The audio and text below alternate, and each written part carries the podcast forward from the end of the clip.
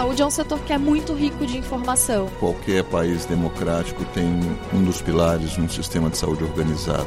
Que acho que a gente vai ser ouvido por muita gente. A LGPD vai pegar exatamente por isso.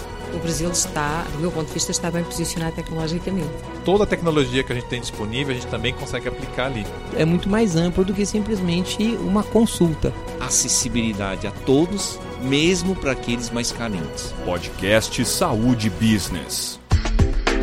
Olá, bem-vinda, bem-vindo. Meu nome é Daniel Freire e eu tenho o prazer de começar agora o sexto episódio desta temporada do Saúde Business, nosso podcast de entrevistas e debates sobre as principais tendências do setor da saúde, oferecido pela Hospitalar e gravado durante a 26 edição do evento. O papo que começa agora é sobre saúde digital. Natália Nunes, de Zogby e Luiz Gustavo Kiataki debatem sobre as oportunidades, os obstáculos e as tendências da área. Vamos ouvir.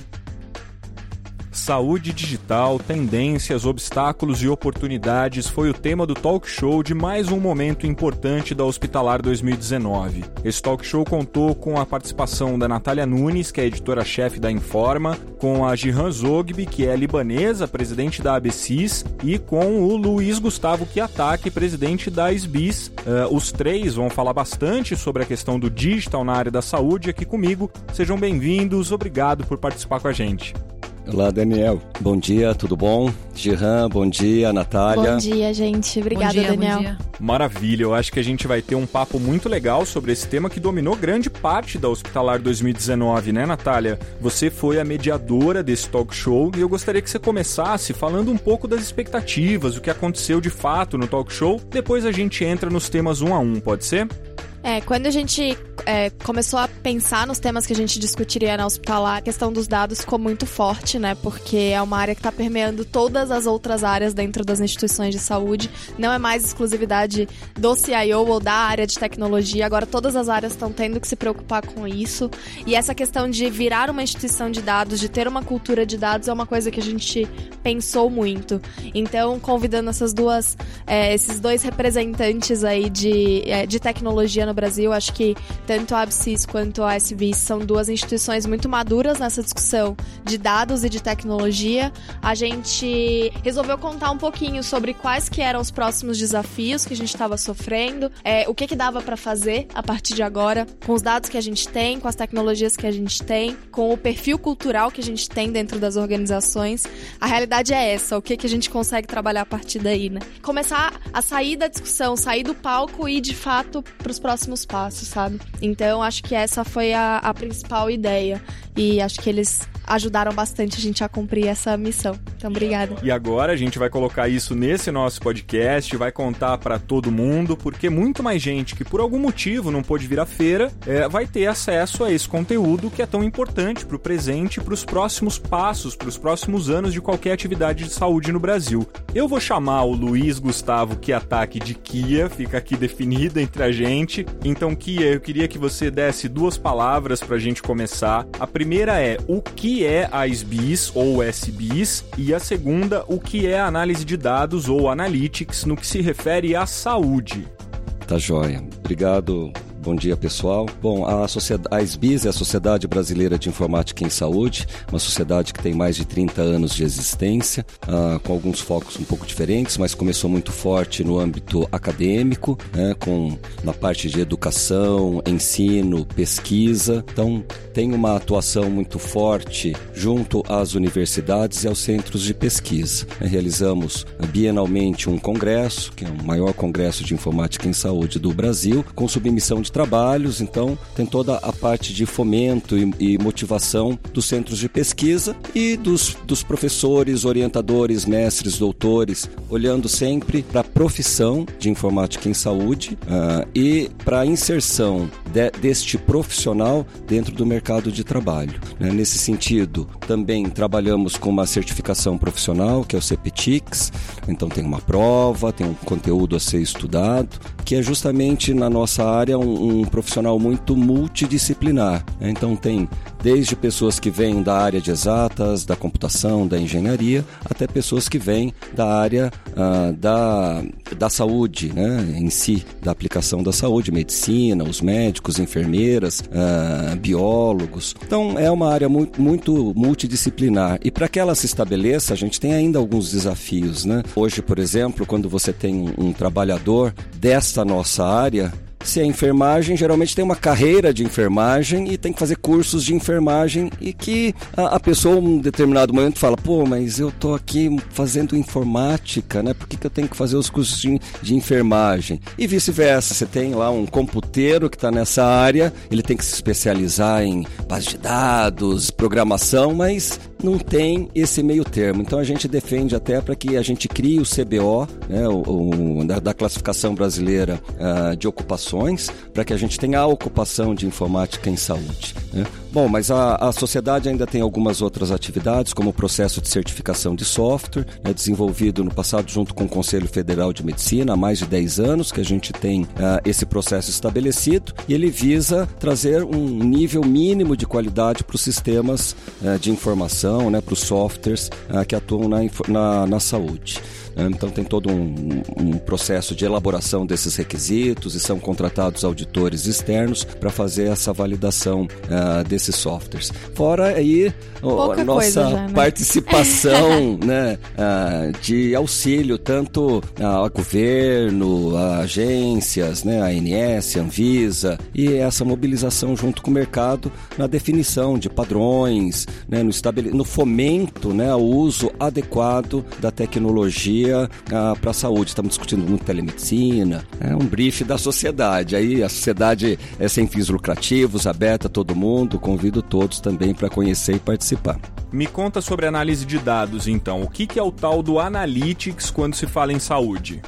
Né? Não é só saúde, né? Quando a gente fala analytics, é um, um conceito um pouco mais amplo do tratamento da informação. E a, a base teórica mais clássica do analytics, ela vem muito da estatística, né? Então, algoritmos estatísticos que são aplicados em cima dos dados para que a gente tenha ou um, uma visão passada, um diagnóstico passado e que possa também nos dar uma indicação futura. Uh, quando a gente aplica, então, quando a gente fala análise, são algoritmos estatísticos, então a gente está falando que não são coisas muito precisas, né? Mas que dentro aí tem uma definição, então, de que é que nós queremos, quais são os resultados que nós queremos ter, o que, que nós queremos estudar. E aí já começa a particularidade para a área de saúde. Queremos ter uma, uma visão populacional, nós queremos ter uma visão de um único indivíduo e ter informações desse indivíduo. Então, tem diversos estudos em que se aplica o analytics. É essa parte mais tradicional, que é muito baseada em estatística, então a maior parte dos profissionais hoje que estão em análise de dados vem ali da estatística, da matemática, pode um pouquinho vir das ciências da computação, mas que teve essa, essa especialização.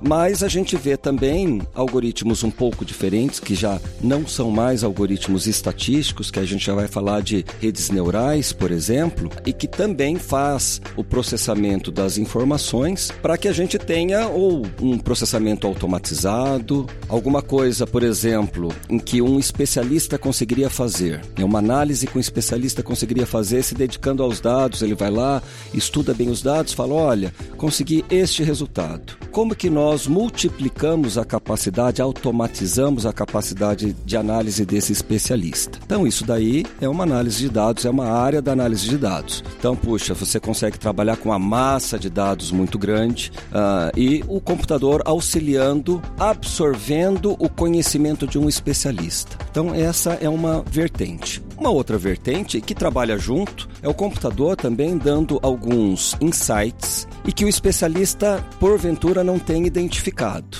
Então, também o computador está falando: olha, estou detectando, por exemplo, um determinado correlacionamento. olha, quem costuma fazer isso nesse determinado momento, essa pessoa tem essas características, parece que acontece aquilo. E, eventualmente, o especialista pode não ter pensado naquilo, ele vai ver, e aí o especialista vai validar, uh, teoricamente, até essa, essa hipótese, digamos assim, que foi fornecida pelo computador. Ah, e quando a gente pensa em redes neurais, aí são as máquinas né, aprendendo, a inteligência artificial, a máquina conseguindo mudar o seu comportamento a partir da entrada de dados.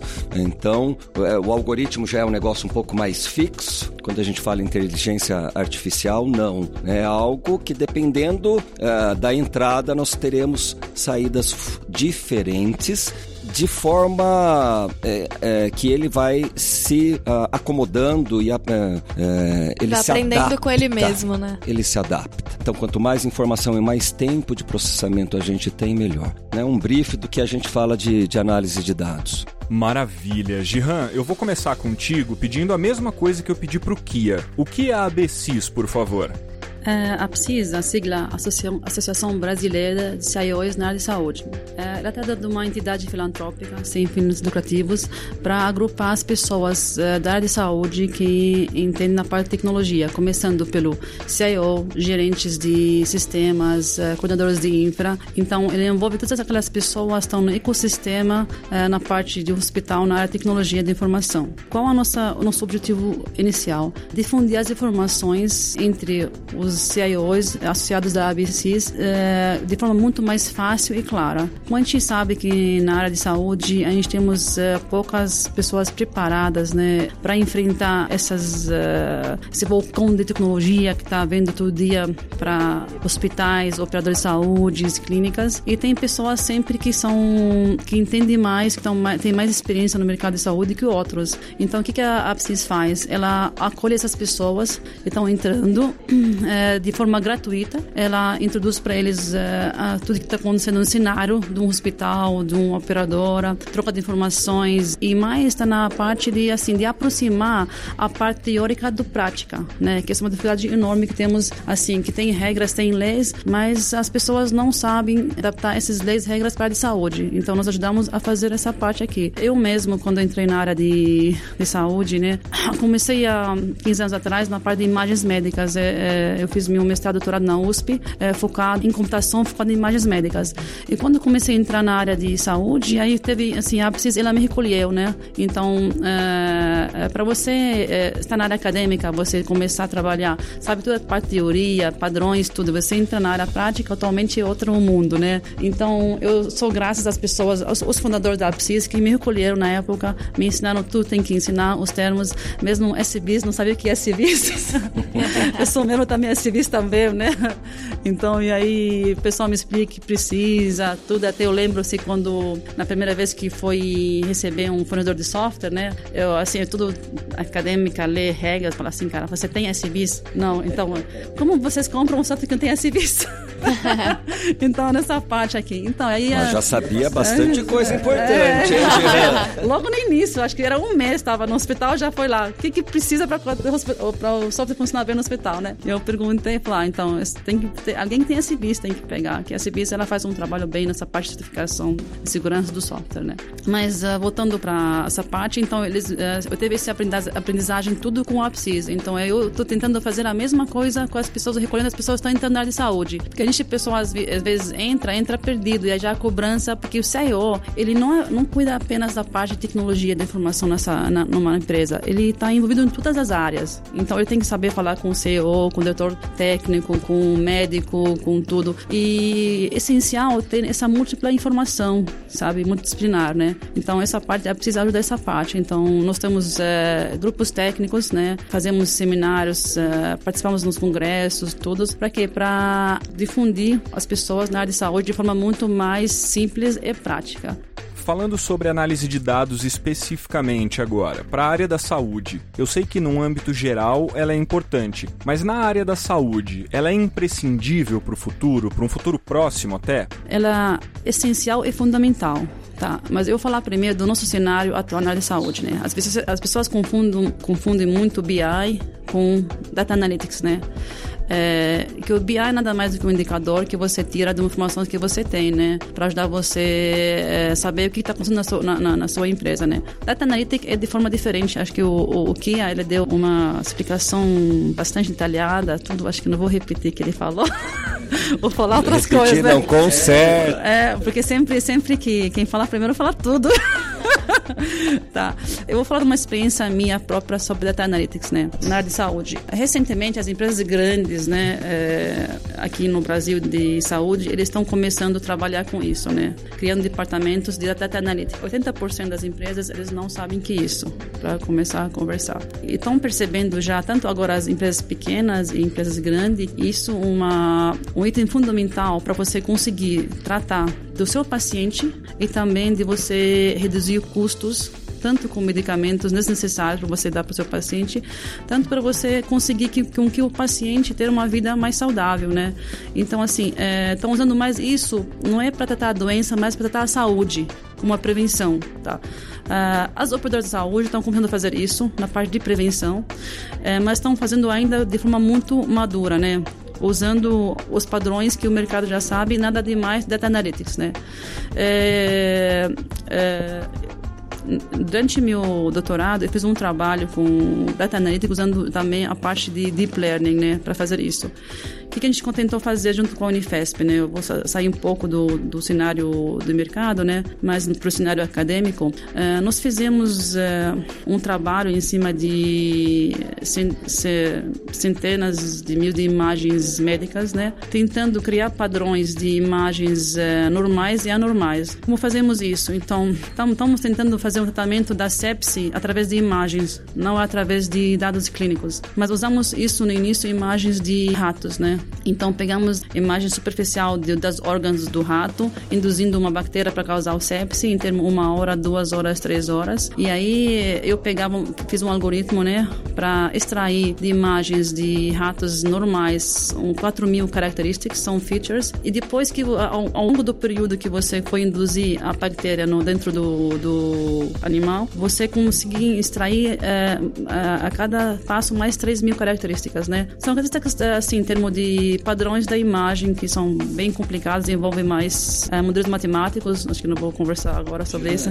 Gerran, imagem do que que vocês pegavam? A gente pegou imagem de superfície de fígado, de rim, de sublingual, de intestino. A gente usou um equipamento chamado Microscan, tá? Ele é um equipamento que é holandês, né? E tem uma lente que lá aumenta a, a, o vaso sanguíneo, você consegue ter um vídeo com a circulação do sangue na própria superfície do órgão. Feita essa extração ao longo e depois disso a gente começou a fazer data analytics, né? Pegar, tem os features de normalidade, criou um padrão e padrão de normalidade, começamos a classificar a nível séptico, você tá com 100, choque séptico, tá médio, um ranking, né? E aí é, o algoritmo ele é impressionante, ele, ele faz com a, alguma, assim, a accuracy chegar até 100%, né? Pegar. Mas aí eu, eu chego a esse problema que tô falando assim, academicamente isso funciona bem. Eu terminei meu doutorado, vou para a área para trabalhar para ganhar dinheiro, né?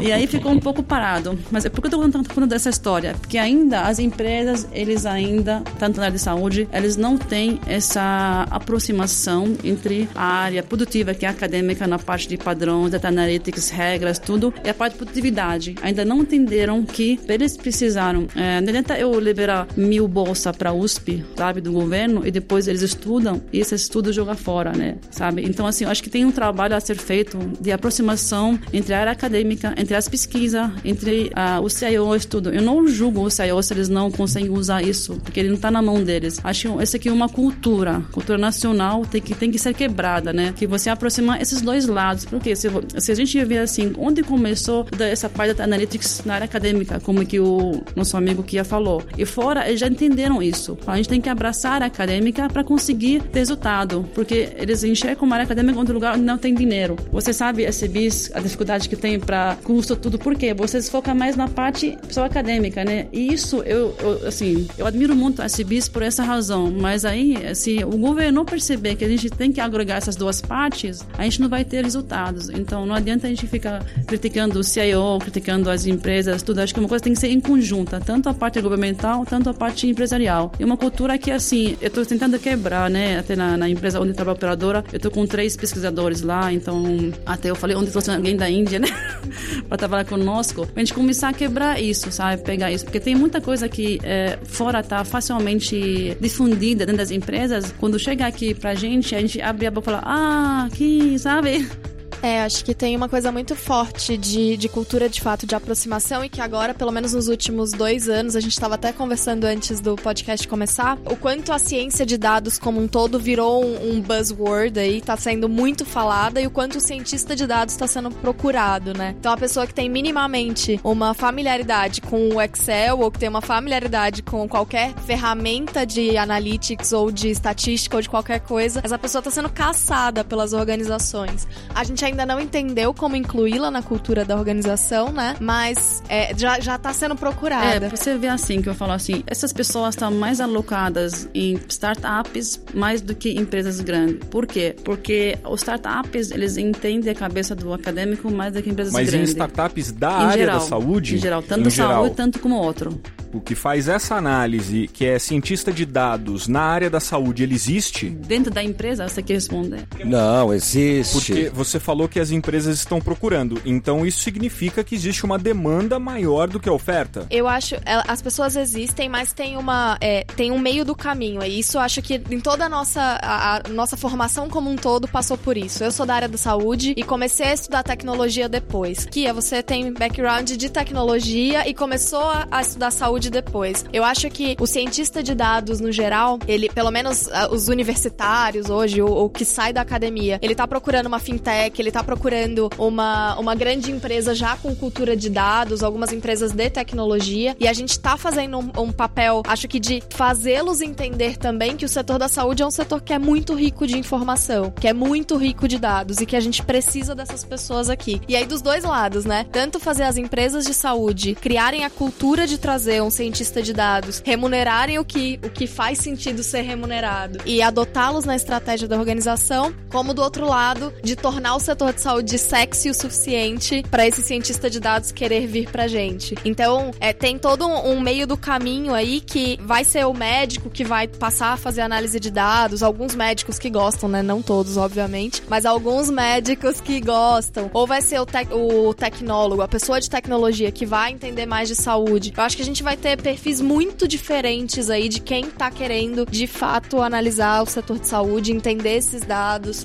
e trabalhar com tecnologia na área de saúde. Não tem, acho que, uma coisa pronta, né? Ah, eu nasci, eu adoro tecnologia e adoro saúde. Vou fazer. A minha primeira formação já vai ser essa. É, é um perfil mais difícil de ser encontrado. Mas eu acho que esse é um tipo de formação, inclusive moderno. Não se espera Sim. de um profissional, seja lá de que área ele for, que ele permaneça na mesma carreira com aquele objetivo inicial até o fim da sua jornada, né? E Kia, quando eu fiz essa pergunta, se existia esse profissional, eu senti que até você se incomodou um pouco. Você falou, claro que existe esse profissional, com certeza, porque a sua organização, inclusive, trabalha com esse profissional. Então me conta um pouco sobre a sua experiência. Não, assim, é, a gente não está falando de uma coisa nova. Na saúde, sim, mas sim, no setor financeiro já usa ah, essas questões, essa tecnologia, esses profissionais há muitos anos. né? Então, naturalmente, o que a gente precisa é dar esse banho de saúde nessa galera, né? Que é um mercado completamente diferente. E no painel a gente discutiu muito até a questão de onde nós estamos, para onde nós vamos. Então, naturalmente, como quando você tem profissionais que estão mais acostumados a tra trabalhar, por exemplo, no setor finan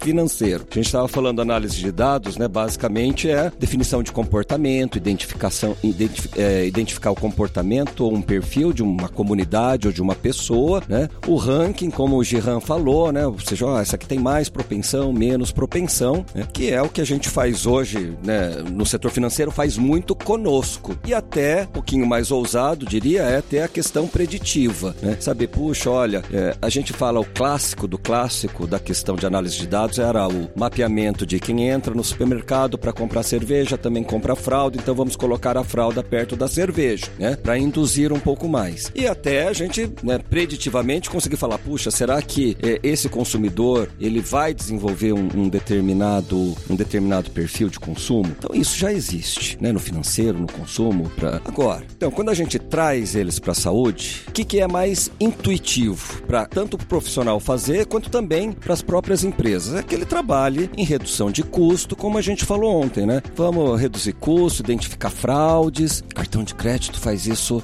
há vários anos conosco, não é? Então não é nenhuma novidade. E está identificando perfil, perfil de consumo. Puxa, essa pessoa costuma comprar aqui, está comprando lá, será que é? Né? Então é o um natural, né? E assim, claro, toda instituição quer reduzir custo, né? Hospitalar, operadora, tem fraude nesse nosso meio também, operadoras. Então é natural que use essa pessoa para já tem profissionais, tem demanda, match. Agora o que que nós não temos ainda? O que que falta? É justamente essa identificação. Puxa, mas a gente tem muitos dados na saúde, uma quantidade exorbitante de dados. Quando você tem muito dado, né, dá para fazer muita coisa. Então a gente tem informação e a gente tem necessidades, objetivos. A gente quer melhorar, a gente quer ter preditivo. Será que eu vou desenvolver uma determinada uh, patologia? Será que eu posso? Uh, meu comportamento é um comportamento cardíaco? Puxa, se eu conseguir ter esse insight um pouco antes, vamos tratar disso. Né? Isso é excelente para a operadora. Depois que você vira um crônico para operadora, Giran pode falar isso com propriedade,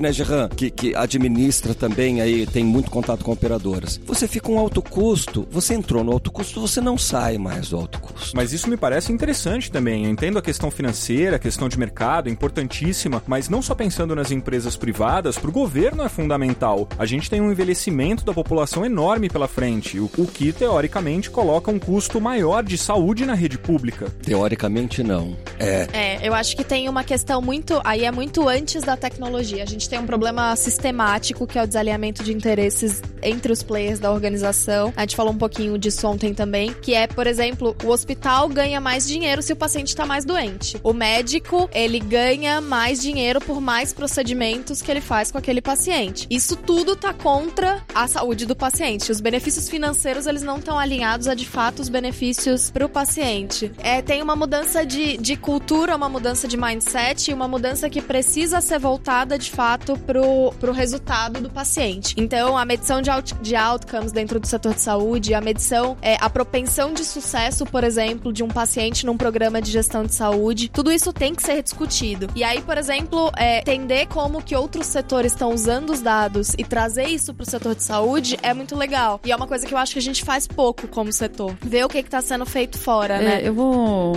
fazer um adendo sobre a parte de profissional de estatística e matemática, né? Uh, gente está em 2019, né? Acho que há 10 anos atrás saiu um ranking nos Estados Unidos sobre qual uh, profissional que é mais remunerado e está sendo procurado no mercado. Era o primeiro, é o matemático. Aí você ficou feliz, né, Giran? Fez seu doutorado lá no, no, no, Instituto de Matemática e Estatística. E... Eu sou formática também, além da então, computação. Olha. Tenho dois formação, matemática e computação. Eu adoro matemática, só desconfio, eu não posso é, falar. É realidade isso, Giran? Opa, não, isso você não precisa falar, vai. É, não, eu, eu gosto de matemática, então assim, quando eu vi lá eu fiquei feliz, claro, mas eu fiquei triste, porque aqui no Brasil não, é o contrário, na realidade, ah. né? A gente na, na, no Instituto de Matemática e Estatística na USP, a gente tem profissionais que são mundialmente são muito bem vistos, sabe? Pessoal que é, é, só, sabe, na área de comunidade de matemática mundial é, é igual o presidente, presidente Obama, sabe? Uhum. Como chama o atual presidente? Esqueci o nome dele? O Trump. O Trump. Tá tão importante que nem sei o nome dele, né? O Trump. Veja, por isso que tem a Poli, né? Ali,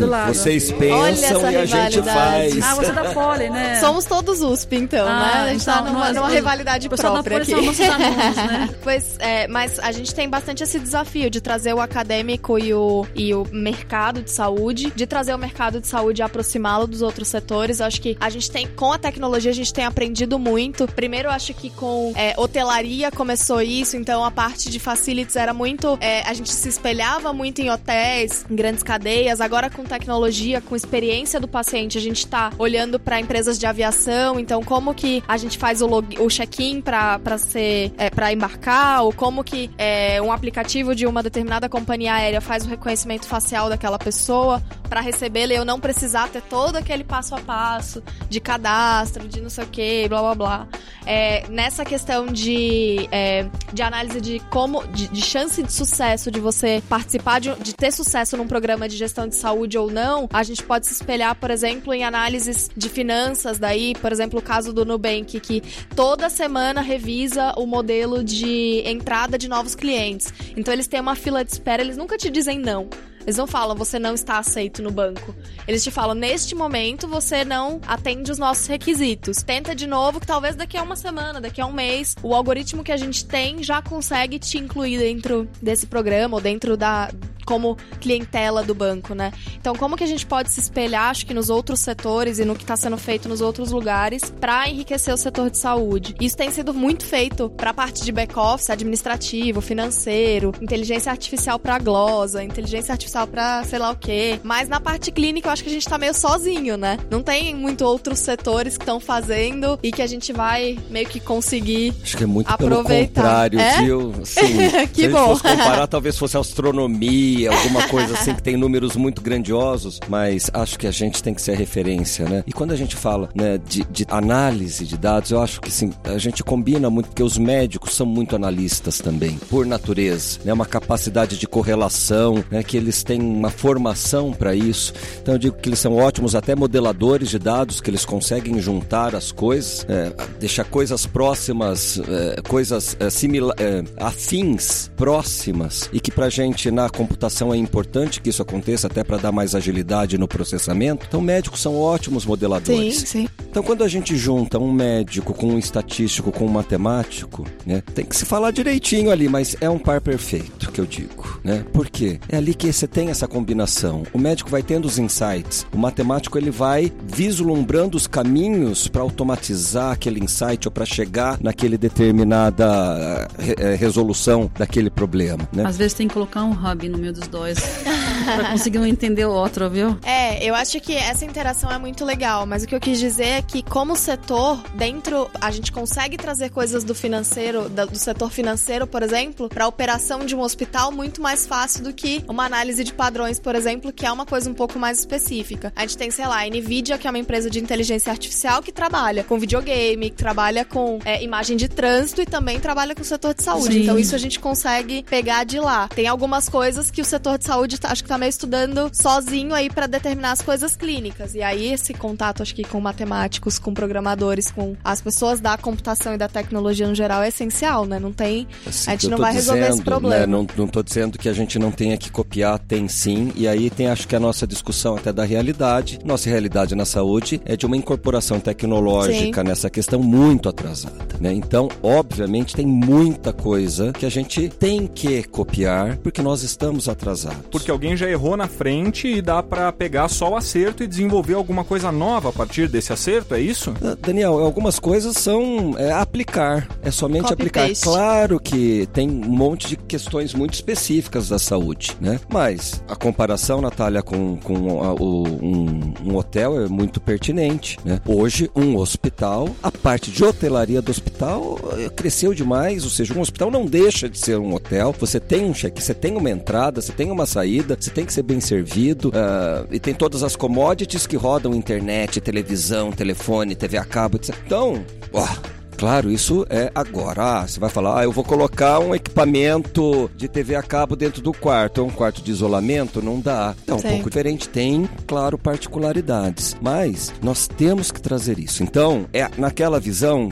né, que o que para onde a gente está, para onde nós vamos, né? Sim. Desafios gigantescos. Quando a gente fala, vou falar um exemplo de autorização TIS. Também Gerran consegue falar com propriedade sobre isso. Nós temos, por exemplo, na no TIS, na ANS já definiu padrão de troca de informação e faturamento de um prestador para uma operadora. É obrigatório o uso de web services pelas operadoras. O que é o uso de web services? É você fazer, por exemplo, do lado do prestador, você fazer consultas para várias operadoras de uma maneira automatizada. Como que você faz uma cotação de passagem hoje? Você usa um aplicativo que vai te comparar dezenas de opções que existem neste momento e vai te trazer um ranking com aquelas melhores. Isso é o uso de web services. O seu celular falou web services com 20, 30 empresas diferentes e te trouxe o resultado. Hoje, quando você vai num hospital e hospitais até de grande porte, você chega com a sua carteirinha e fala: Eu sou do plano de saúde A. O que, que a pessoa faz? Ela vai na tela do portal daquela operadora, digita o seu número de identificação para fazer a sua elegibilidade. Vem uma outra pessoa, é de outro plano, ele faz alt tab, vai na tela. Seja, isso é muito atrasado, mas não é assim, não é para ficar inconformado com isso. Por isso a gente vai falar de redes neurais, lindo, maravilhoso. Acho que tudo tem que caminhar ao mesmo tempo, mas isso é algo que a gente tem que realmente ficar inconformado.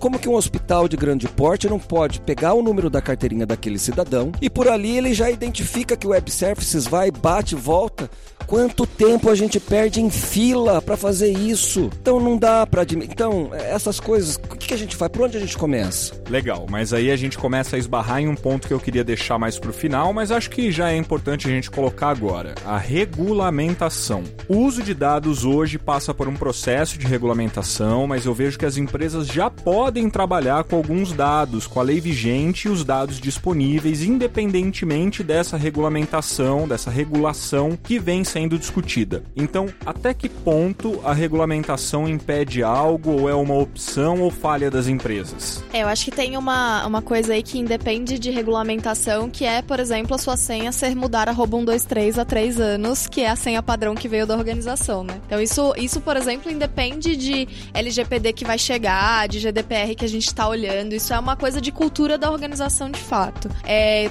é, trabalho numa multinacional que acho que diariamente eu recebo nossa, você recebeu uma herança de não sei quem, venha retirar. Você recebeu não sei o que. Tu já estaria muito milionária se eu, se eu caísse em todos os e-mails que eu mim, recebo. Natália, que eu tiro pra você. Eu mando, mas aí se você clicar, talvez você tenha algum problema.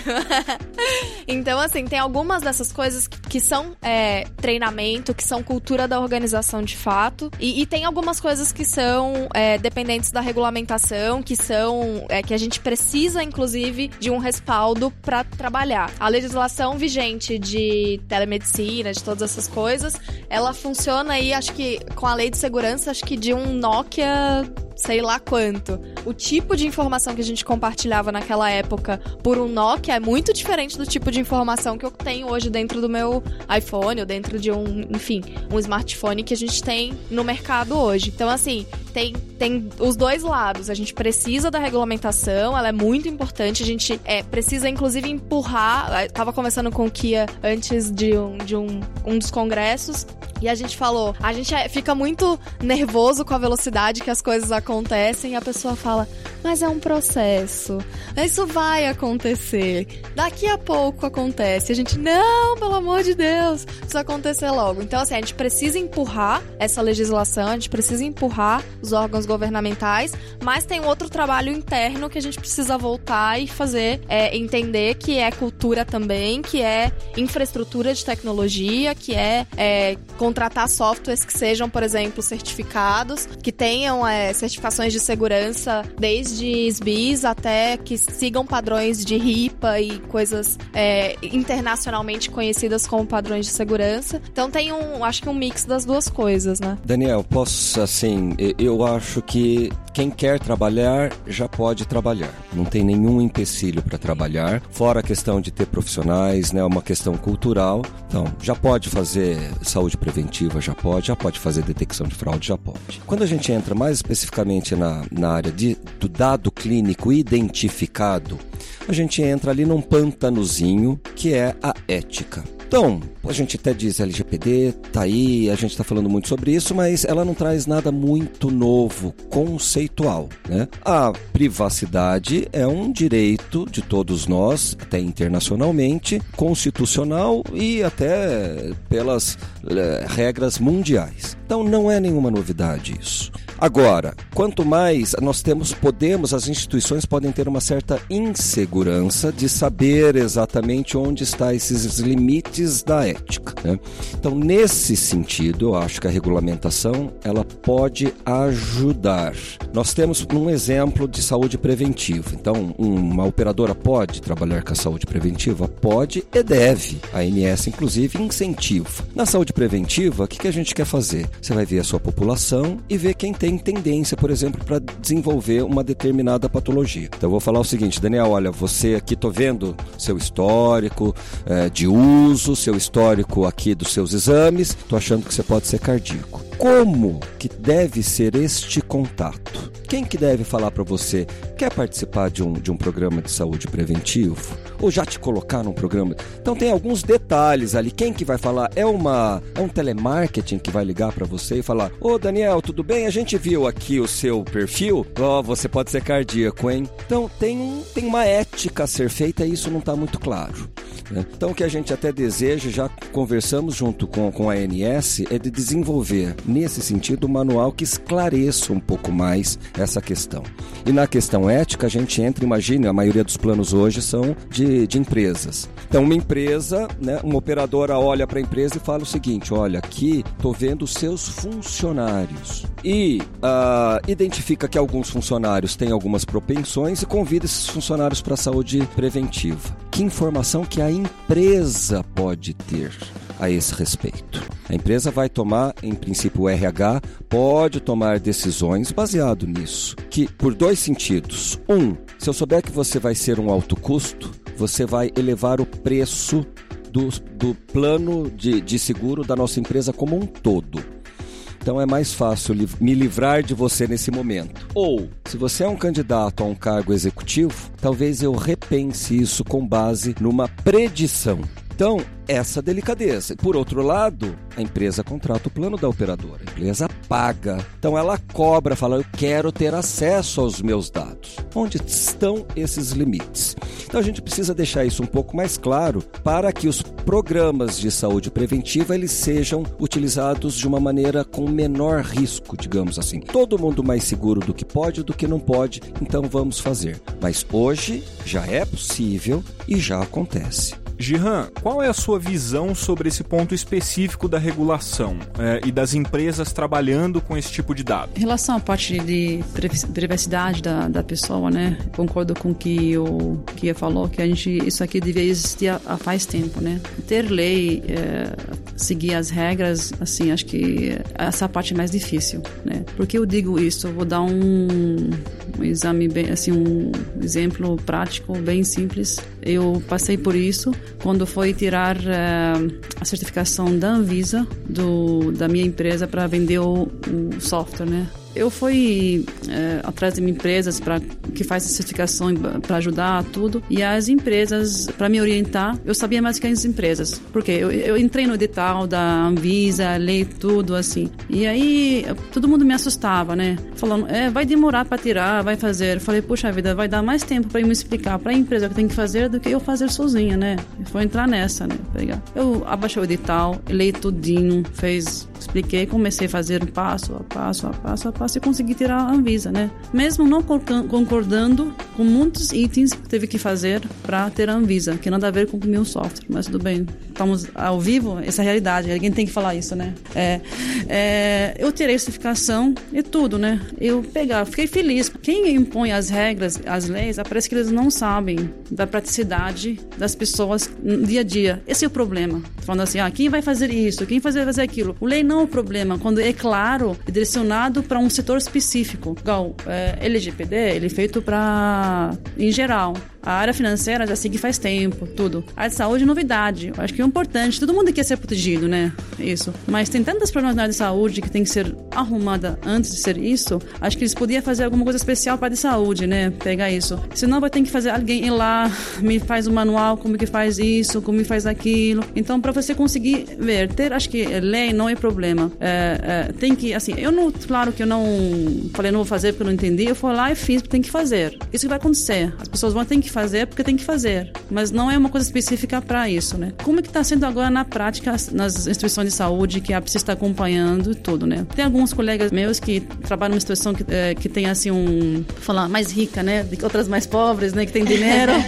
é, o que que tem a instituição de saúde que tem dinheiro trouxeram do da Europa pessoas especialistas na no GDPR, né, que, que europeu que ele foi copiado de lá o LGPD e empresas específicas para ajudar eles a, a implantar né? Então, é, é para minha assim surpresa que entre quatro empresas que eles cotaram apenas uma aplicava o LGPD na empresa dela mesmo, entendeu? Então você vê como que a gente está. Então, e aí vai ter muita gente vai aproveitar para ganhar dinheiro em cima dos coitados que não tem dinheiro para fazer, não entende o que, que é isso, né? Então isso é normal aqui, né? no Brasil. É.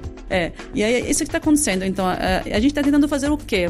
É, vamos começar pelo básico. Qual o básico? Um hospital que tudo papel. Existe ainda hospital tudo papel. Muito. É mas, assim, a maioria são zero papel, maioria mais papel.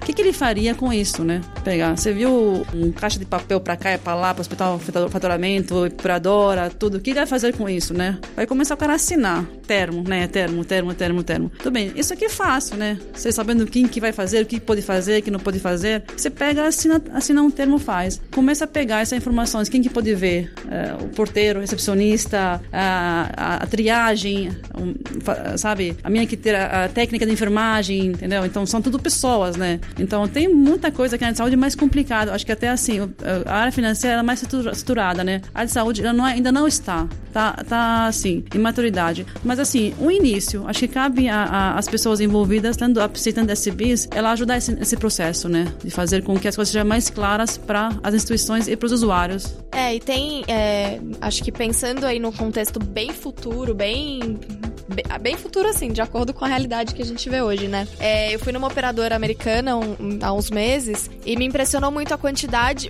como que eles usam o tipo de dado que eles têm, nem todos os dados de saúde. A gente falou ontem sobre CEP, sobre onde a pessoa mora. Essa operadora faz um programa é, voltado pro Medicare, que é o, a população mais idosa dos Estados Unidos, né? Elas veem não só dados de saúde, mas também comportamentos e onde a pessoa mora e todas essas coisas. E o que que eles fazem dentro do programa da operadora, é, se a pessoa, se a área de moradia dela é o principal fator de é, possibilidade dela ter alguma doença ou tá causando nela alguma coisa, algum estresse, alguma doença, enfim, alguma coisa, ela auxilia nesse processo de da pessoa mudar de casa. Esse é o papel da operadora lá, porque ela entende que a saúde não é só a saúde, a doença que a gente tá acostumado a lidar aqui, né? É, se a pessoa, por exemplo, tem hábitos de é, alimentação não saudável, ela pega e pega aqueles programas, sabe, de comida que deixa comida em casa, entrega na casa da pessoa, ela entende que pagar pela comida e auxiliar nesse processo, vai diminuir um custo dela se aquela pessoa tiver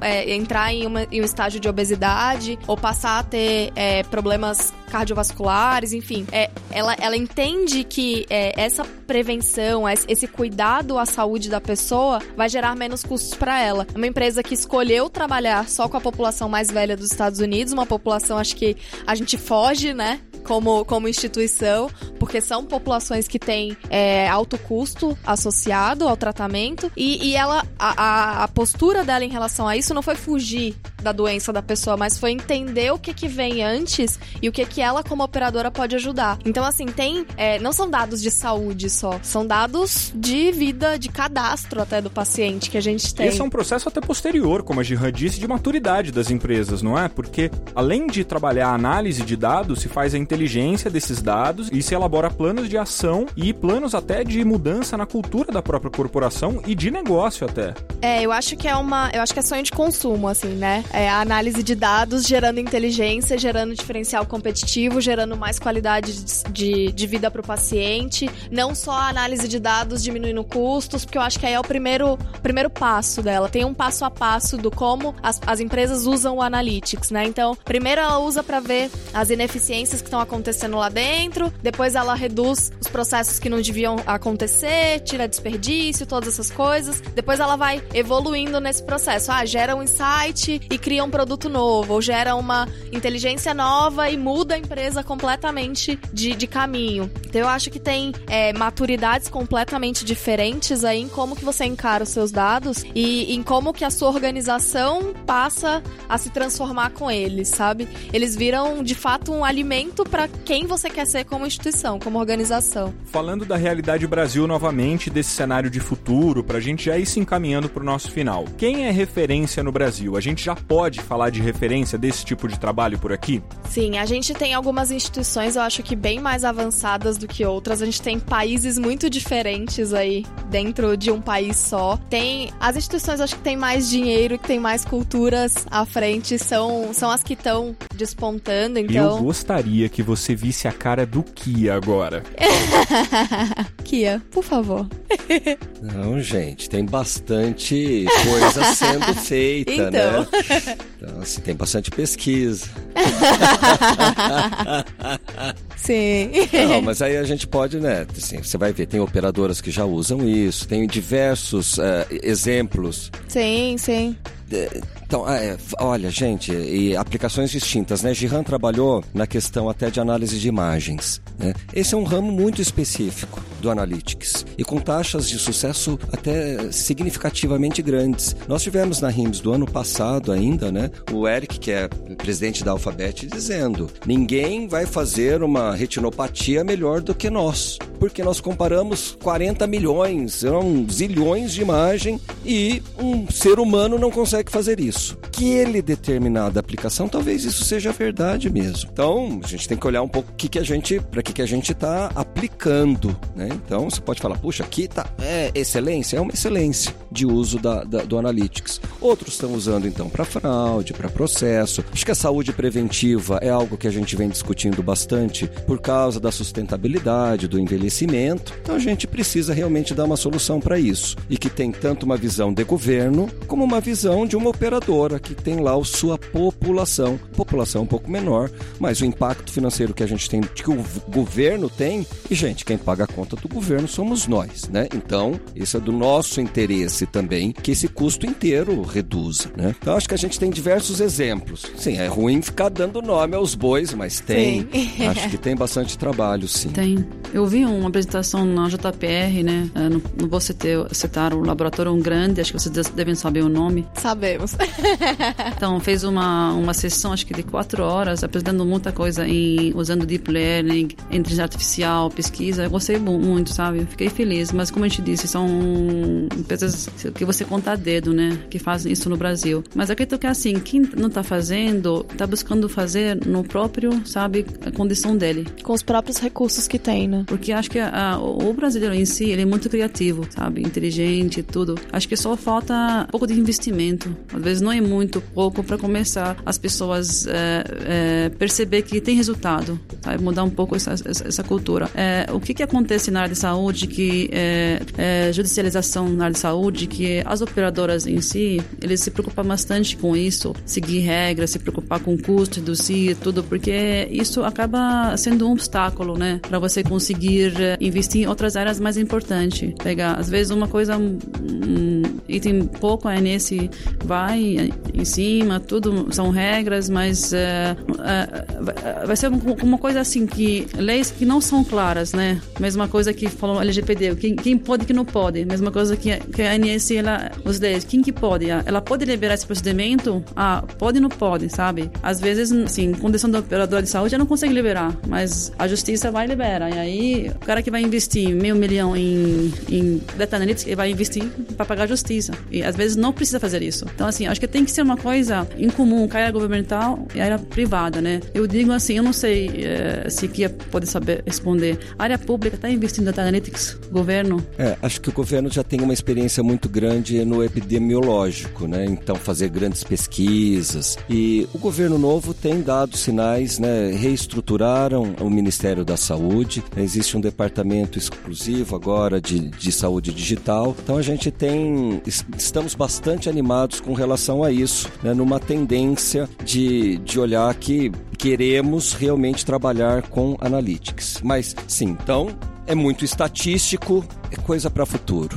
Ah, a gente tem um problema do governo das estabilidades, né? Troca de governo, mas pensando que nós estamos num começo de governo, isso nos anima. Que assim, na pior das hipóteses, na pior não, né? Claro que os governos podem acabar antes, mas numa normalidade, quatro anos, dá pra gente, eu acredito que vai dar para fazer e entregar coisas efetivas dentro desse período. Então, a minha última pergunta para os três vai ser exatamente a mesma, que é a previsibilidade do futuro. Vamos trabalhar com a realidade de mais ou menos três anos e meio meio aí desse governo, então final de 2022. Eu sei que para quem trabalha com digital, três anos e meio é mais que longo prazo, né? É, porque nessa área tudo muda a cada seis meses, mas acho que pelo que vocês discutiram aqui e pela situação do Brasil, talvez esse prazo seja aceitável. Onde vocês esperam que essa discussão aqui é, esteja se ela fosse feita daqui a três anos e meio? Ninguém quer responder primeiro. Eu vou responder, vou responder. Vai lá, Gê. Eu não gosto, de ser, não gosto de ser futurista, né? eles falam que os futuristas são mentirosos mesmo se, se eles são, se falar a verdade. Porque você não pode acreditar no futuro se você não tem o presente e o passado construído, né? Sim. Então, nesse, nesse caso, assim, é, acho que para dar uma previsão sem base, a gente está contradizendo o método de deep learning, machine learning e a tudo. Você tem ter uma base para você começar. O próprio Analytics. É, isso aí, Analytics. Então, assim, olhando o nosso cenário atual, né? Se a gente vamos ser realista, né? Como que eu vejo daqui é, um ano, né? Que eu vejo assim, até comentamos ontem, né? Que é, o Brasil está investindo bastante em startup, está vendo dinheiro estrangeiro, bastante para fora, né? É, com, tudo que a gente falar, se o brasileiro não faz, outros vão fazer, vão trazer para dentro. Então, assim, tem muita criatividade, tem pessoas inteligentes, formadas em estatística, matemática, tudo. Esse startup é, começando a sugerir, eles vão mudar o ecossistema de saúde, sabe? Já está mudando já. A gente vê pela quantidade de startups ano passado que foi sugeriu, esse ano estamos quase no o primeiro país na América Latina em número de startups, inovações. Somos palo alto do, da América Latina aqui no Brasil. Então já estamos construindo,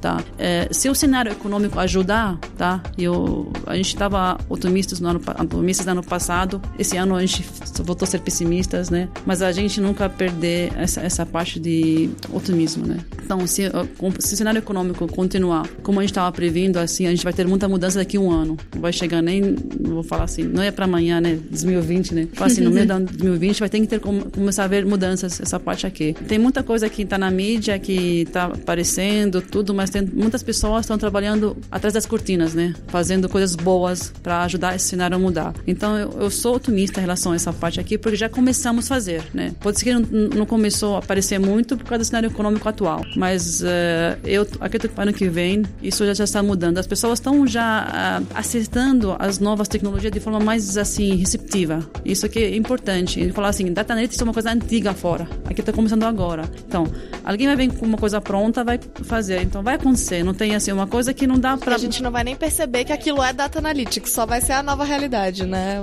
Igual o Nubank ela faz, está fazendo já isso, né? Sim empresas grandes estão fazendo, a gente tá, não está percebendo isso, né? É, isso é bom ou ruim? Não sei, né? Pode ser que ruim para a saúde, né? Mas acho que eu tô otimista em relação a isso. Sim. É, teve uma. Só rapidinho aqui. Teve uma, uma palestra que eu ouvi há uns dois, três anos atrás, assim, que é, me marca muito e sempre me, me deixa muito otimista em relação é, ao desenvolvimento do setor de saúde em relação à tecnologia, né? É, que é o paladar não retrocede. Uma pessoa que vai numa padaria e tem um tratamento, uma experiência muito mais voltada pro digital, muito mais acolhedora, que não pega fila. No Rap agora tem um serviço de guarda-fila, gente. Então, assim, é, quando essa pessoa tem essa experiência nos outros setores, eu uso muito Rap. Gente, maravilhoso. baixa, baixa, é muito bom. então, é, então, desde. desde chegar medicamento na tua casa até pegar fila para você, se a pessoa já tá acostumada com isso nos outros setores, é, próprio paciente eu acho que vai empurrar o setor de saúde e pedir isso da gente, né, como setor. Pelo menos na, na, ali na frente que, que tem a interação inicial com o paciente, eu acho que isso é, não tem volta, não tem como nem ser pessimista, porque o paciente vai pedir isso da gente. Como setor, ele, ele, ele quer ser tratado dessa forma, entendeu? Então, é, eu acho que essa, não, não tem outra realidade possível, não tem muito o que fazer, assim, em relação a isso. A gente vai ter que ir pra frente. E agora as empresas têm que pensar em como que elas vão redesenhar os seus próprios negócios, assim. Como que o laboratório de 2025 vai matar o que é o laboratório de 2019. Então, e, e pensando, acho que um pouco pra frente, assim, tentando se colocar sempre um passo à frente. E isso vai ser muito diferente em relação a cada organização. Essas que estão despontando vão fazer deep learning, vão fazer todas essas coisas mais sofisticadas que requerem mais investimento. E as que são de papel vão estar tá adotando prontuários eletrônicos, vão estar tá começando o processo de digitalização, que é um passo que algumas instituições viveram há 10 anos, aí 15 anos dentro do setor de saúde. Então tem muitas realidades. É, eu diria assim que sou absolutamente otimista. Dentro da curva até de maturidade, o tema da sustentabilidade a gente já vem discutindo há alguns anos. Então eu acho que isso já está é, introjetado dentro do, de todo gestor, todo dono de operadora, grande administrador. Não tem jeito.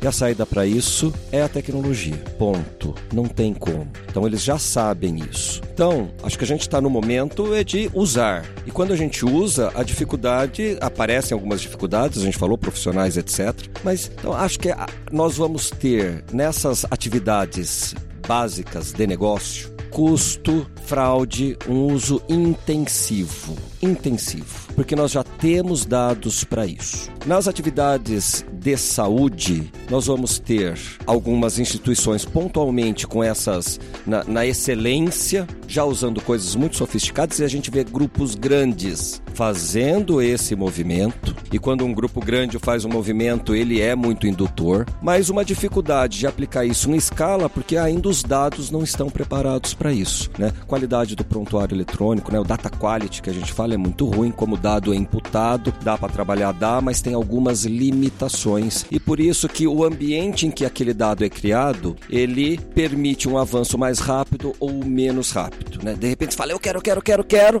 Quando começa, fala, hum, preciso arrumar meus dados antes, isso vai levar um tempo.